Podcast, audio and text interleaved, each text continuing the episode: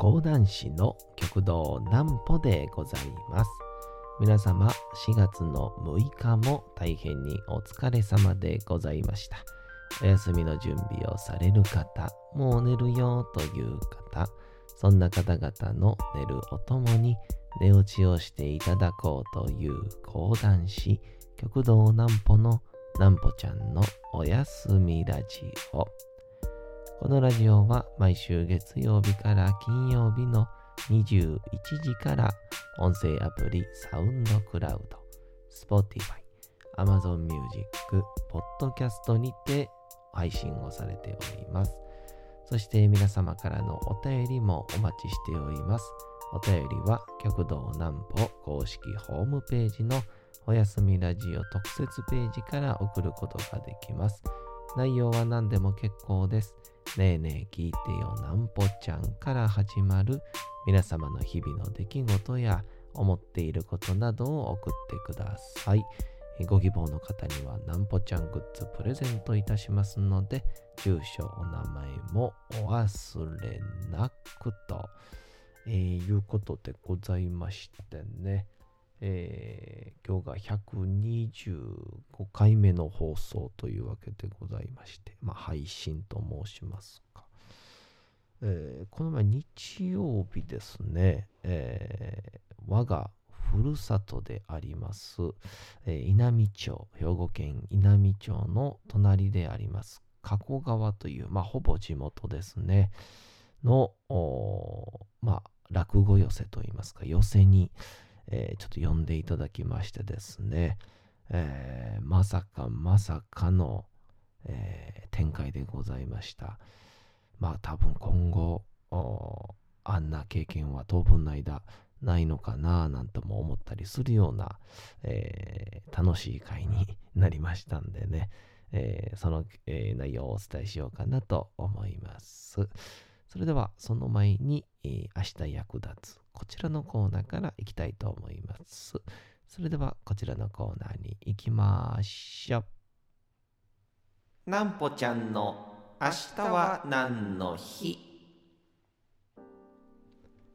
さて、明日が4月の7日でございますね。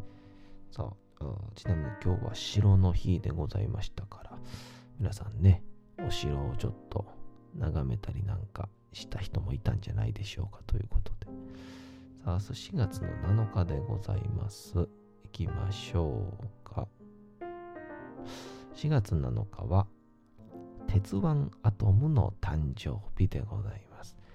漫画鉄腕アトムが初めて月刊少年漫画雑誌少年に、え登場したのが1952年の7月7日で、原作の中では半世紀後にアトムが登場する設定になっていたことから2003年4月7日が鉄腕アトムの誕生日として主に鉄腕アトムファンたちや有志によって各地でイベントが開催されておりました。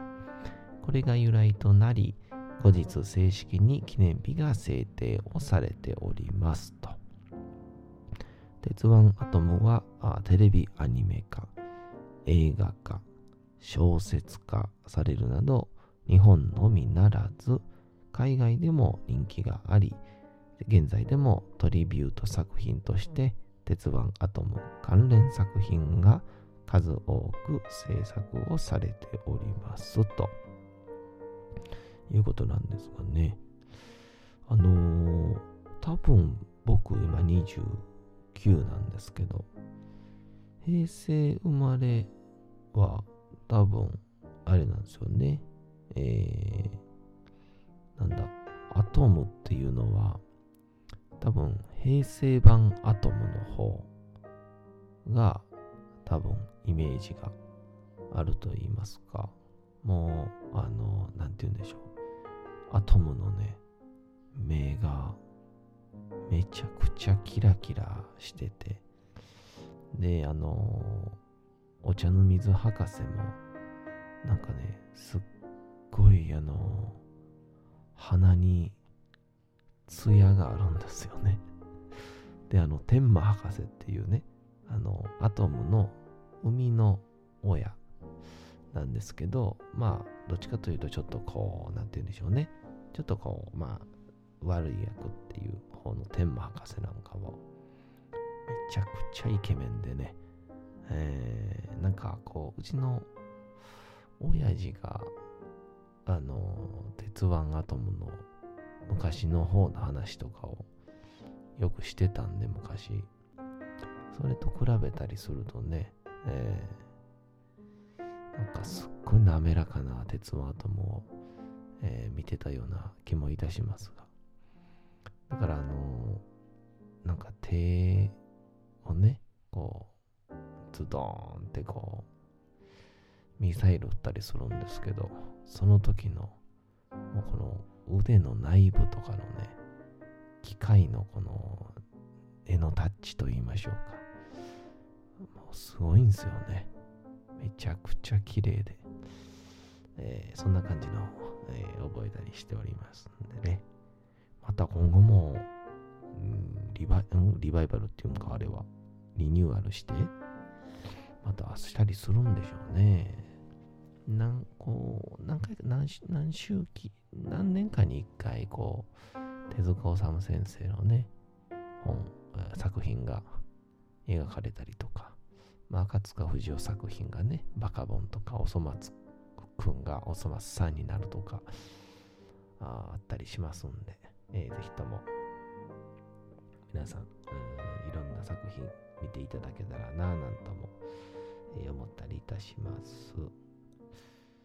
そんなこんなで、えー、この前の日曜日ですね、えー、先ほども言いました、僕の地元が兵庫県の加古郡稲美町というですね、あ平成の大合併で取り残されました。未だに残る軍というね、まあ、軍なんて聞いたらもう、もう今の、そうですね、高校生、ティーンエイジャーたちは、ちょっと歴史の教科書でしか見たことないでしょうけど、そんな古ないか。えー、あこう軍というところでね、あと稲が美しいと書いて、稲美町という、えー、万葉集にも実は出てくるというですね、え、素敵な町に生まれまして、その隣にあります、加古川市というですね、まあ、有名どころで言うと、えー、あれです、えー、お笑い芸人の陣内さん、陣内智則さんであったり、えー、レイザーラモンの HG さんとかが加古川出身の方、結構ね、多いんですよ。上野樹里ちゃんとか多いんですけど。その加古川のですね、ウェルネスパークっていう、まあまあ結構、どこの地域にもあるでしょうけど、という市が持ってる、あの、プールと、ジムと、まあ、なんだろう、あとは、こう、セミナーのホールとかみたいな、なんかいろんなものがこう、くっついたような複合施設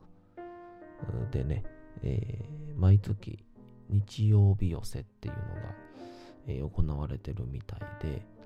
そこを、えー、笑福亭、えー、淳平師匠というですね、えー、鶴瓶師匠のお弟子さんでいらっしゃるんですけども、もう本当に芸歴もすごく長い、えー、淳平師匠に、呼んでいただきまして、えー、行ってきましてですね、えー、本当ね、こう講談で、えー、講談師なんですけど、落語家の師匠方にもありがたいことにお仕事、えー、呼んでいただきまして、だからいつかこう逆にね、落語の、落語の前座さんとかを、ね、呼ぶみたいな形に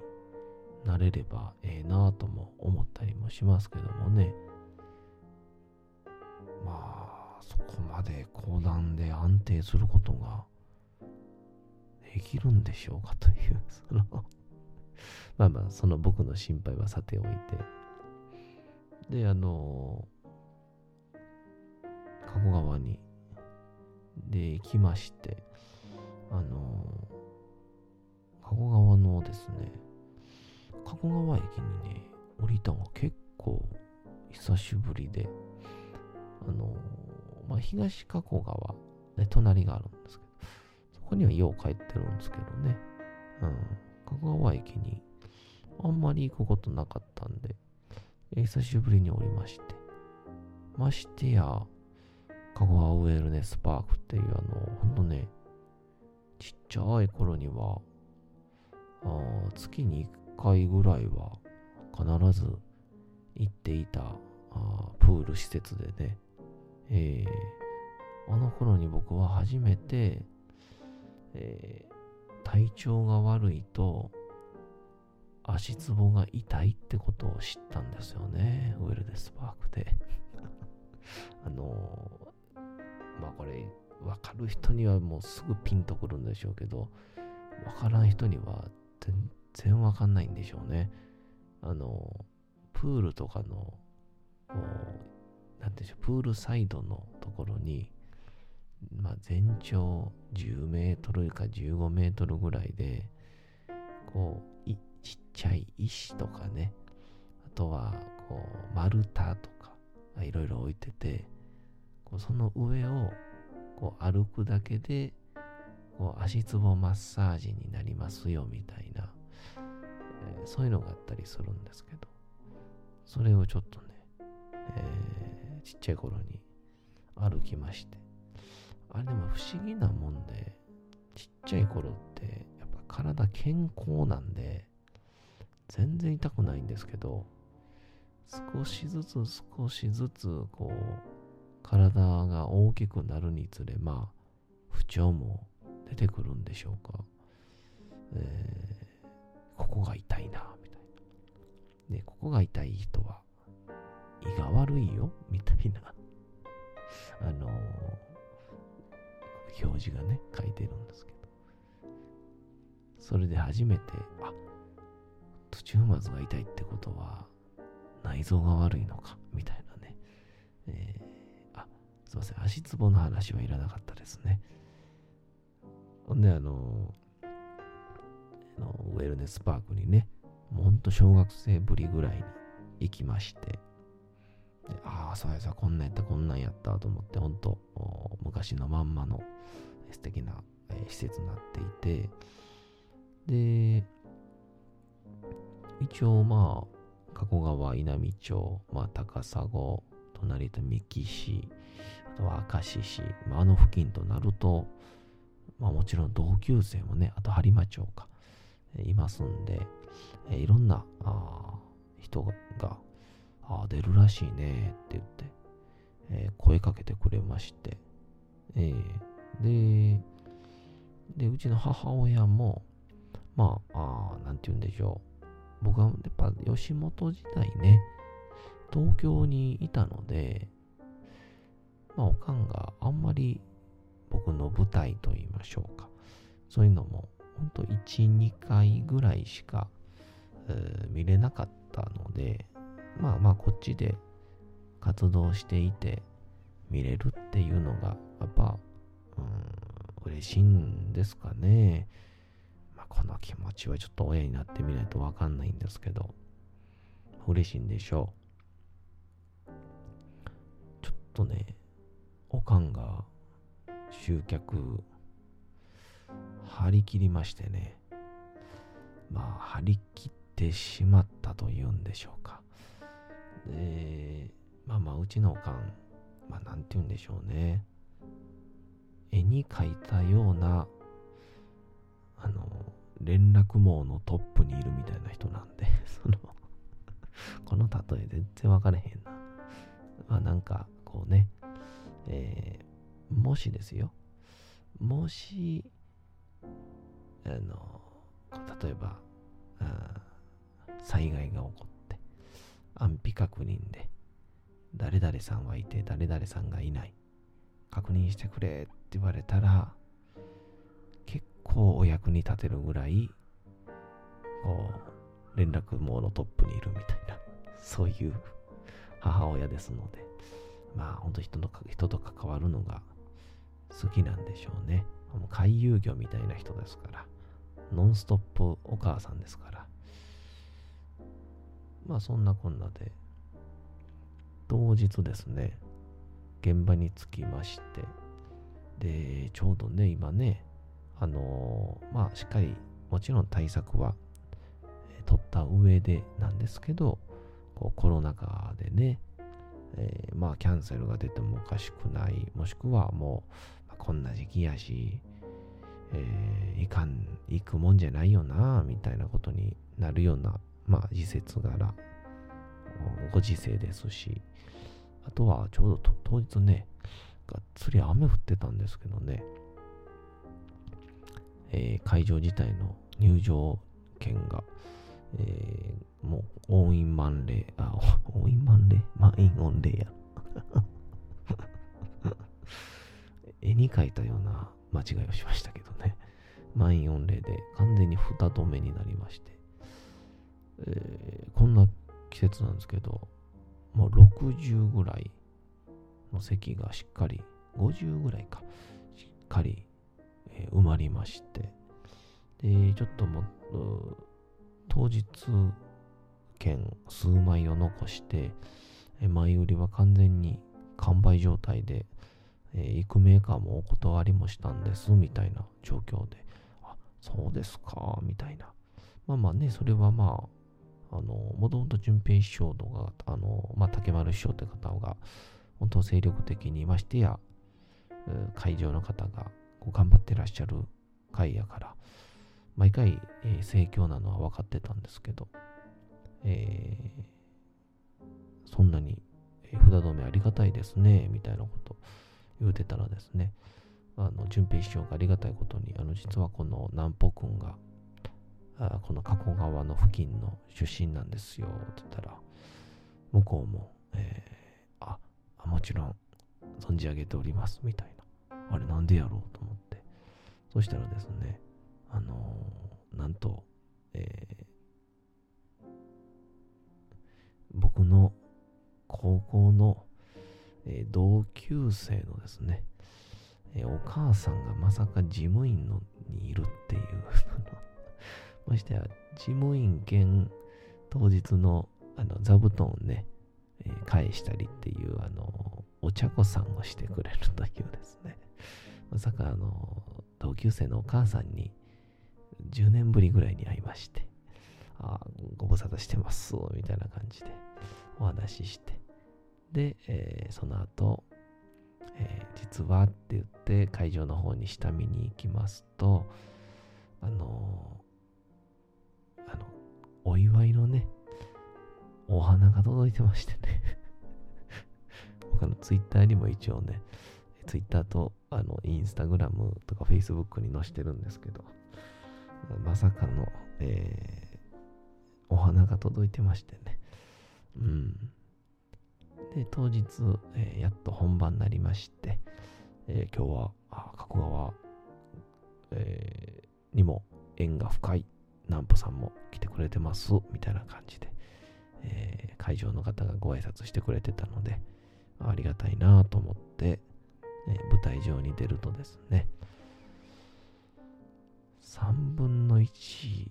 もしくは半分僕の知り合いっていうですね えー、あの、まあ一言で言うとですね、えー、いやもう前提としてねありがたいんですよ。あめちゃくちゃありがたい上で超やりづらいですよね。で、まあ、超やりづらいんですけど、もうみんなが、これでもかというくらい笑ってくれるんでね、もう6週ぐらい回って、やりやすく、楽しくやらせていただきました。えー、また講談をね、初めて見る方がほとんどでしたんでね、えー、また今後講談に興味を持っていただけたらな、なんとも、えー、思ったりいたしました。そんなわけで楽しい楽しい地元での講談会で、講談の場所でございました。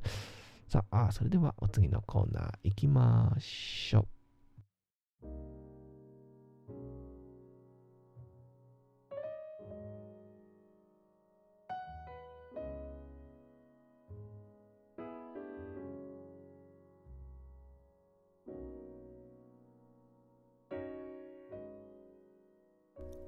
さて、時刻はうとうと朗読会の時間となりました。皆様、小さい頃眠れなかった時に、お父さん、お母さん、おじいちゃん、おばあちゃん、お世話になっている方に本を読んでもらった思いではないでしょうか。なかなか眠れないという方のお力に寝落ちをしていただければと、毎日美しい日本語の響きで綴られた様々な物語、小説をお届けしております。さて、本日もお読みいたしますのは、フランツ・カフカの変身でございます。えー、まあ、朝起きたら毒虫に、えー、少年、主人公が、えー、変わっていたという衝撃的なスタートから始まる物語なんですが、え次第に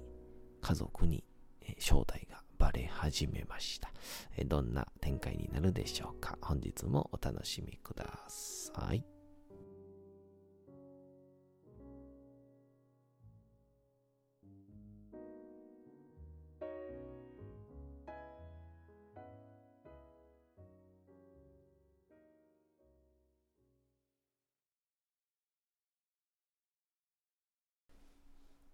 変身。フランツ・カフカ。原田義人役。はじめは落ち着き払って誰にも邪魔されずに起き上がり服を着てまず何より先に朝食をとろう。それから初めてそれからのことを考えようと思ったのだった。というのはベッドの中にいたのでは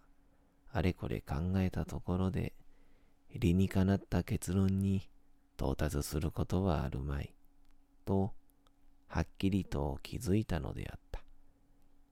これまでしょっちゅうベッドの中で、おそらくはまずい寝方をしたためであろうが、そのために起こった軽い痛みを感じたということを彼は思い出した。その痛みはやがて起き上がってみると全くの空想だと分かったのだ。そして自分の今日の様々な考え事もだんだん消え去ることだろうと大いに期待をした。声の変化は旅回りのセールスマンの職業病であるひどい風の前触れに過ぎないのだと、そういうことを彼は少しも疑わなかった。掛け布団を跳ねのけるのは全く簡単だった。ただちょっと腹を膨らませるだけで布団は自然とずり落ちた。だが、その後が面倒なことになった。その理由は、ことに彼の体の幅がひどく広かったからだ。体を起こすためには手足を使うはずだった。ところが、人間の手足の代わりにたくさんの小さな足がついていて、それが絶えず、ひどく違った動き方をして、おまけにそれらを思うように動かすことができない。やっと一本の足を曲げようとすると、最初に起こることは自分の体が伸びてしまうことであった。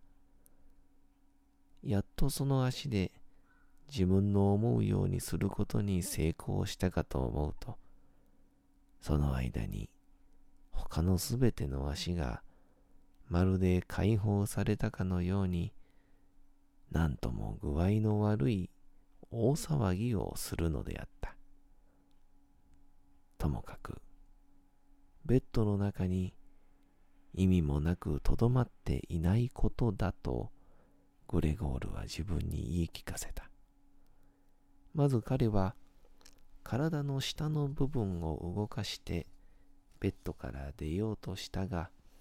まだ自分で見てもいないし、正しい想像を巡らすこともできないでいるこの下半身の部分は、ひどく動かすことが難しいと分かった。動作はのろのろ進むだけでやった。とうとう、まるで反響欄になって力を込め、むちゃくちゃに体を前へ突き出したが、方角を誤ってしまい、足の方のベッド柱に激しくぶつかり、その時感じた痛みで、まさに自分の体の下の部分が今のところ一番敏感な部分なのだということが分かった。さて、本日もお送りしてきました、なんぽちゃんのおやすみラジオ。というわけでございまして、皆様4月の6日も大変にお疲れ様でございました。明日も皆さん、街のどこかでともどもに頑張って、夜にまたお会いをいたしましょう。なんぽちゃんのおやすみラジオでございました。それでは皆さん、おやすみなさい。すやすやすやーん。